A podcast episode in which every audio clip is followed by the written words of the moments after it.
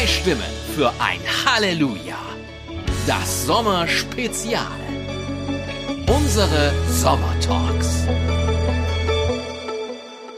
Simon, ich grüße dich und hoffe, es geht dir gut. Folge 3 unserer Sommertalks. Und heute machen wir eine lange vor uns hergeschobene Mesner-Tätigkeit. Kite, Kite, Kite. Und zwar vor, ja, sind wir ehrlich, einem Jahr etwa.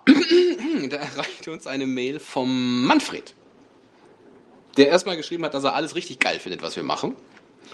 Dann schloss er aber mit den Worten, denkt daran, wir müssen einmal Rechenschaft ablegen über jedes unnütze Wort, was wir gesprochen haben. Steht in der Bibel.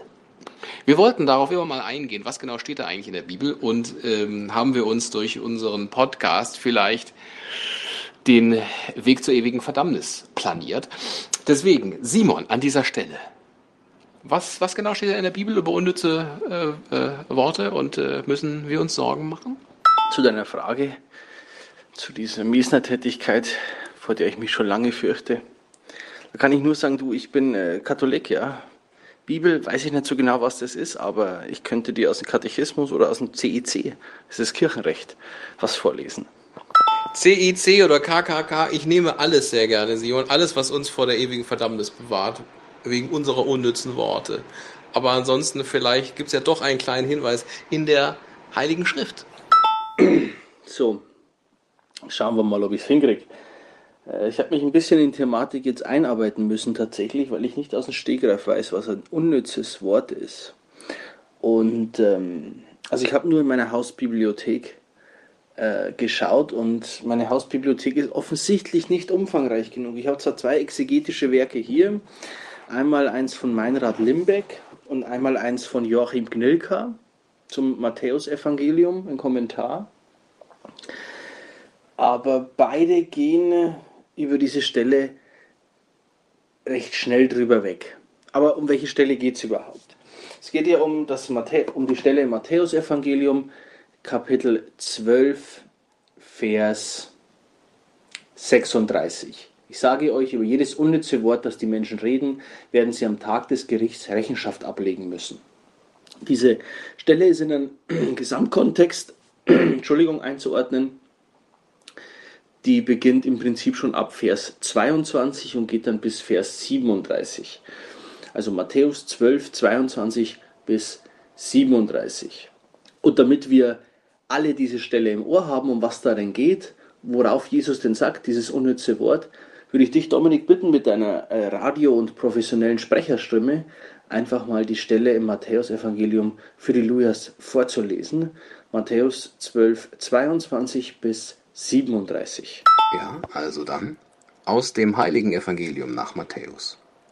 Damals brachte man zu ihm einen Besessenen, der blind und stumm war. Jesus heilte ihn, so dass der Stumme wieder reden und sehen konnte. Da gerieten alle Leute außer sich und sagten, ist er etwa der Sohn Davids? Als die Pharisäer das hörten, sagten sie, nur mit Hilfe von Beelzebul, dem Anführer der Dämonen, kann er die Dämonen austreiben.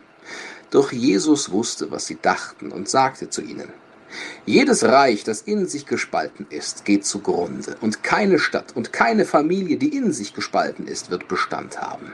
Wenn also der Satan den Satan austreibt, dann liegt der Satan mit sich selbst im Streit. Wie kann sein Reich dann Bestand haben?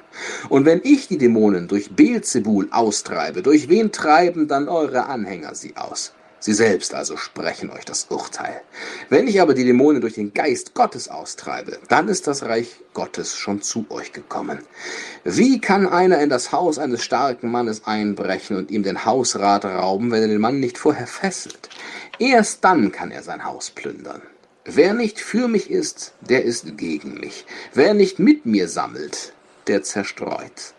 Darum sage ich euch, jede Sünde und Lästerung wird den Menschen vergeben werden, aber die Lästerung gegen den Geist wird nicht vergeben. Auch dem, der etwas gegen den Menschensohn sagt, wird vergeben werden. Wer aber etwas gegen den Heiligen Geist sagt, dem wird nicht vergeben, weder in dieser noch in der zukünftigen Welt. Entweder der Baum ist gut, dann sind auch seine Früchte gut. Oder der Baum ist schlecht, dann sind auch seine Früchte schlecht. An den Früchten also erkennt man den Baum. Ihr Schlangenbrot, wie könnt ihr Gutes reden, wenn ihr böse seid? Denn wovon das Herz voll ist, davon spricht der Mund. Ein guter Mensch bringt Gutes hervor, weil er Gutes in sich hat, und ein böser Mensch bringt Böses hervor, weil er Böses in sich hat. Ich sage euch, über jedes unnütze Wort, das die Menschen reden, werden sie am Tag des Gerichts Rechenschaft ablegen müssen. Denn aufgrund deiner Worte wirst du freigesprochen und aufgrund deiner Worte wirst du verurteilt werden. Also das Gesamtkontext ist im Prinzip, dass Jesus vorgeworfen wird, er ist äh, mit dem Teufel in einem Bunde. Ja? Ähm, und das ist ja nun so offensichtlich Quatsch, wie Jesus ja selbst darlegt. Äh, dass dann natürlich auch auf das Wort und auf die Stärke des Wortes er etwas sagt, eben in Vers äh, 36. Also dass auch Wort, Worte Schwachsinn, Unsinn reden, das nicht nur auf die Taten ankommt, sondern immer auch auf die Worte, die wir, die wir sprechen. Nun, was ist nun das unnütze Wort? Ich habe versucht nachzulesen, ich sagte es schon in, äh, bei beim, ich sage es jetzt einfach mal, Stuttgarter kleiner Kommentar, Meinrad Limbeck, Matthäus Evangelium und ich habe mich äh, schlau gemacht in Joachim Knilker, das Matthäus Evangelium aus Herders theologischer Kommentar zum Neuen Testament. Liebe Luias, ich kann es euch sagen, über diese Stelle wird sehr schnell weggegangen. Limbeck schreibt zum Beispiel, Wer über andere ein Urteil fällt, sollte, auch wenn es sich wie hier bei den Pharisäern, vergleiche Vers 24, um den theologischen Gegner handelt, nicht vergessen, dass diese seine Worte im Gericht nicht weniger wiegen als seine Taten. Also so schnell geht er darüber hinweg und gibt eigentlich gar keine klare Zuordnung, was unnütz bedeutet. Und ehrlicherweise, ich weiß es so auch nicht genau und ich möchte euch, lieben Lujas, nicht sagen, wovon ich nicht überzeugt bin, was denn richtig wäre. Mm, Joachim Nilka in seinem theologischen Kommentar. Joachim Nilka war übrigens Professor für Neues Testament an der Universität in München viele, viele Jahre. Und er geht über dieses griechische Wort Argon, Argos, und schaut, was, was bedeutet das, was kann das bedeuten? Und dann kommt, das kann bedeuten unwirksam, trügerisch, demoralisierend, aber am besten sagt es unnütz. Unnütz ist das beste Wort dafür eigentlich. Ich habe dazu auch in einem ähm, Handbuch, in einem exegetischen Handbuch nachgeschaut. Da steht es ähnlich drin, dass unnütz da das beste, das beste Wort für ist. Aber was bedeutet unnütz? Wir haben es noch nicht theologisch betrachtet und tatsächlich gibt es auch hier auch Knilka führt es nicht genau aus, was das bedeutet.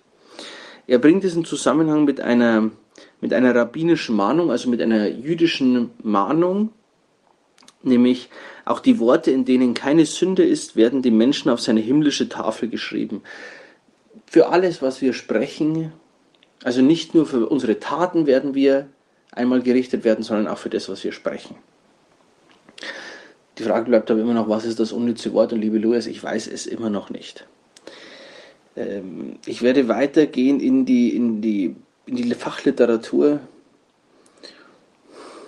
um, und hoffen herauszufinden, was ist unnütz. Wie sieht die Tradition der Kirche dieses Wort unnütz? Was sind unnütze Worte? Tatsächlich kann ich es aber jetzt nicht abschließend beantworten, lieber Dominik, liebe Lujas. Und äh, ich muss sagen, wir bleiben hier, wir bleiben hier im im, im Unnützen. Nein, wir bleiben hier im, im Nebel etwas. Deswegen soll diese Podcast-Folge aber nicht unnütz gewesen sein. Ihr wisst, liebe Lujas, wenn wir etwas sagen, versuchen wir das von dir zu sagen. Und ich werde weiter recherchieren und euch irgendwann sagen können, hoffentlich, was unnütz bedeutet. Zumindest was die Kirche gedacht hat immer dazu. Ich werde wirklich mal in die Kirchenväter schauen, in die Anfänge der Kirche, wie sie das ausgelegt haben. Aber dazu ein andermal mehr. Ja, meine Herren, das war doch mal ein absolut wahrhaftiger exegetischer Deep Dive an dieser Stelle. Ob wir also wegen dieses unseres Podcastes am Ende aller Tage der ewigen Verdammnis anheimfallen werden, Wissen wir nicht so genau. Das ist die Aussage, die wir gesichert treffen können. Wir, wir konnten uns nur annähern, was denn unnütze Worte sind. Ist das der ganze Quatsch, den wir hier machen? Wissen wir nicht. Lieber Manfred, der du uns diese Frage geschickt hast, wir hoffen, auch dir war das eine kleine Annäherung. Ähm, und wir hoffen, dass du uns nicht wünschst, dass äh, wir der ewigen Verdammnis anheimfallen. Ähm, aber vielleicht ist das ja für dich auch aufschlussreich gewesen. Und natürlich auch für Hallelujas. Und wenn ihr sagt, geil, ich hätte auch gern sowas, dann schickt uns eine Frage und wir liefern euch genau sowas schnittgerecht, passgerecht zu an halleluja.podcast at gmail.com. Für jetzt einen schönen Sonntag. Amen. Zwei Stimmen für ein Halleluja.